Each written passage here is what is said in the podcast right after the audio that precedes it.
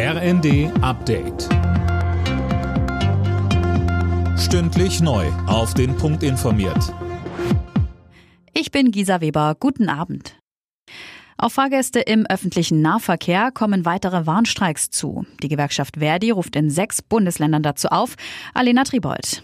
Und zwar in Sachsen, NRW, Baden-Württemberg, Hessen, Niedersachsen und Rheinland-Pfalz. Vor der dritten Tarifverhandlungsrunde im öffentlichen Dienst Ende nächsten Monats will Verdi weiter Druck machen. Die Warnstreiks am Freitag finden parallel zu den bundesweiten Fridays for Future Protesten für eine Verkehrswende statt. Und auch bei der Deutschen Bahn drohen Warnstreiks. Die Gewerkschaft EVG hat die Tarifgespräche mit dem Konzern nach nur zwei Stunden abgebrochen, weil die Bahn kein Angebot machte. Schon ab dem nächsten Jahr soll der Einbau neuer Heizungen, die nur mit Öl und Gas laufen, verboten werden. Das plant Klimaschutzminister Habeck, berichtet die Bild-Zeitung.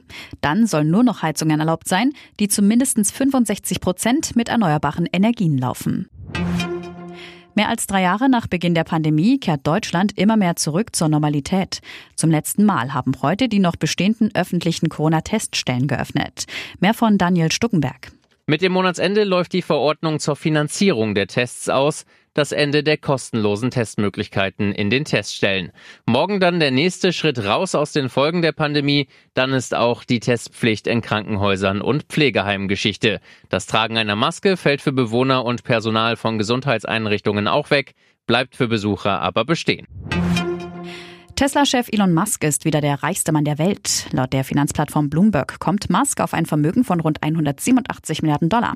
Er verdrängt damit den französischen Luxusmagnaten Bernard Arnault wieder auf den zweiten Platz mit einem Vermögen von 182 Milliarden Dollar.